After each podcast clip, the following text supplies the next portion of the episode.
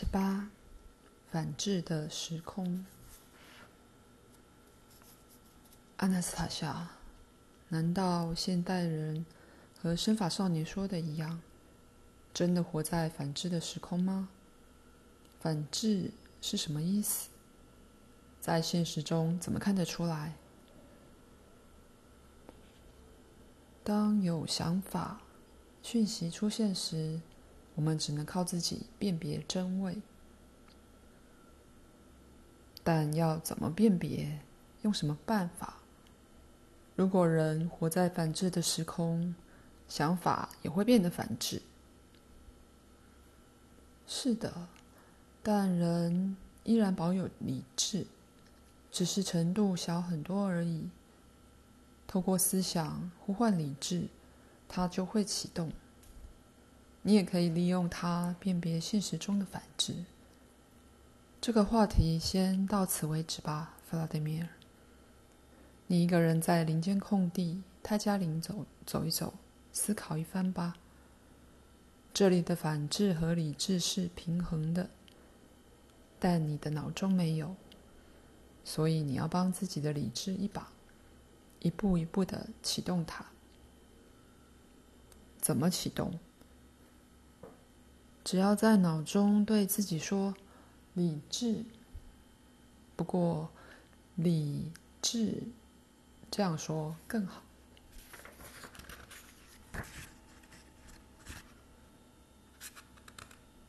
后来我独自尝试从理智的角度思考，并且做了这些结论。人造世界，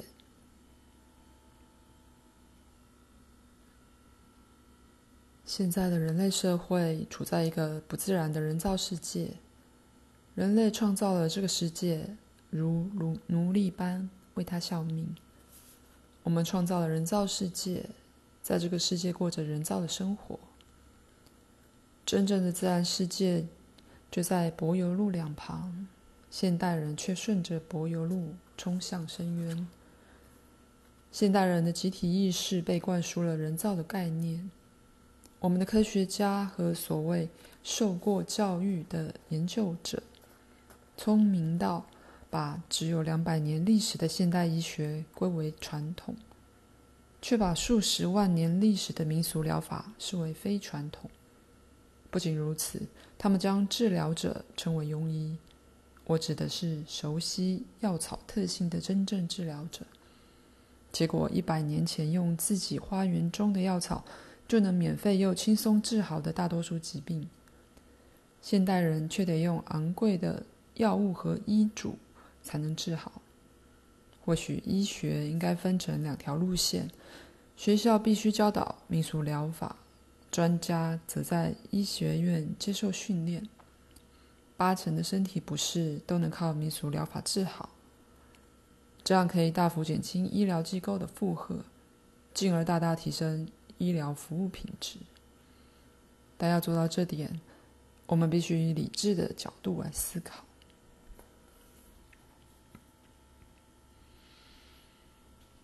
人造管路系统。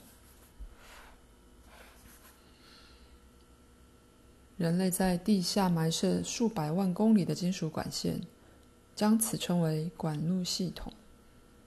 人类千辛万苦制造这些管线，将其埋入壕沟，管线又需要持续保养及重大维修，所以不得不投入大量人力。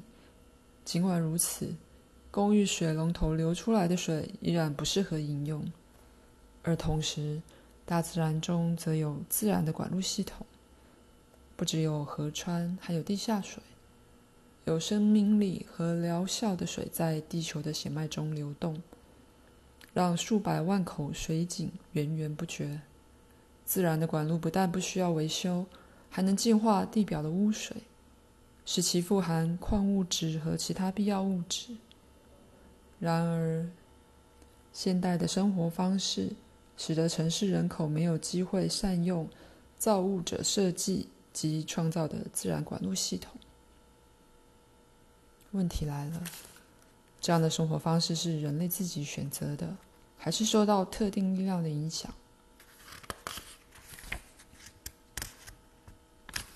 为了回答这个问题我们先来看看一个情况而且我们可以将此视为一种社会心理病态。现在欧美美国或俄罗斯的一般家庭要怎样才能获得自己的公寓或房子呢？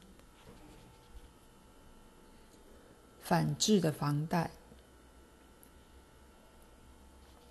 举例来说，有人会建议他们申请房贷，具体点，就是向银行借贷二十或三十年，用银行的钱买到一间普通的房子，并在二十年间每个月连本带利的还银行钱。如果这一家人还不还不了钱，公寓就会被收回去。年轻夫妇二十年来活在可能无家可归的恐惧之中。一如既往地做着自己不喜欢的工作，只为了多赚一点，在老板面前鞠躬哈腰，害怕失去工作。但这种叫人不快的情况，难道别无他法了吗？当然有。不仅如此，从这个办法还可以知道，阻碍年轻人获得房子的因素是被人灌输到他们的脑袋的。这些阻碍都是虚构的。只存在于虚构的世界中。我就举一个经典的生活例子：一位名叫安德烈的年轻人住在弗拉基米尔城，外表与同年纪的人没有太大差别，常去咖啡厅和舞厅，也会喝酒抽烟。他读到有关祖传家园的资讯后，开始梦想拥有自己的土地和房子。他没钱买地盖房。父母也无力提供金援。二零零一年，距离弗拉基米尔城三十公里外的卡尼亚耶沃有一片杂草丛生的荒地，一公顷市值三万卢布。我的读者中已经有快五十个家庭在这片荒地取得了一公顷的土地，并开始盖房子了。但他们多数都是有不少存款的中年人。安德烈也看上了树林里湖边的那块空地，当时还有几块地没有新的主人。为了实现拥有家园的梦想，他不再留恋年轻人常去的舞厅，反而努力工作，在短短的半年内存到了三万卢布，最后在荒地买了一公顷的土地。但他哪有钱盖房子呢？当时在弗拉基米尔城。一平方公尺的施工费用高达两千卢布，所以光盖一间五十平方公尺的房子就要另外花一百万卢布。安德烈不打算跟银行贷款，不想往后二十年都要连本带利的还钱。二十三岁的安德烈走进商店买了一把利斧，一年内靠着自己的力量在他的土地盖出一间木屋。这样说来简单，但具体而言，他现在一间有原木屋师傅的公司工作，向他们学习木工，同时赚钱购买未来房屋的原木。这位年轻人的土地现在有一座欣欣向荣的花园，有一口井，有一座池塘，也有间木屋。刚来这座聚落的人都在排队请他帮忙盖原木屋，他俨然已经成为受人认可。尊敬的工匠，我们可以说，安德烈的行动让他在一年内省下了一百万卢布，或许也可以说是赚来的，但我认为这不重要。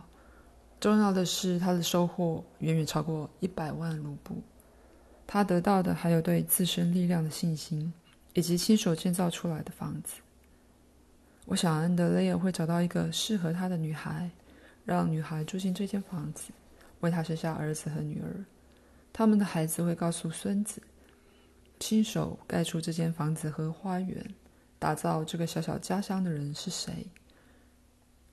安德烈的故事并非特例，这座聚落还有很多家庭都是亲手盖出自己的房子。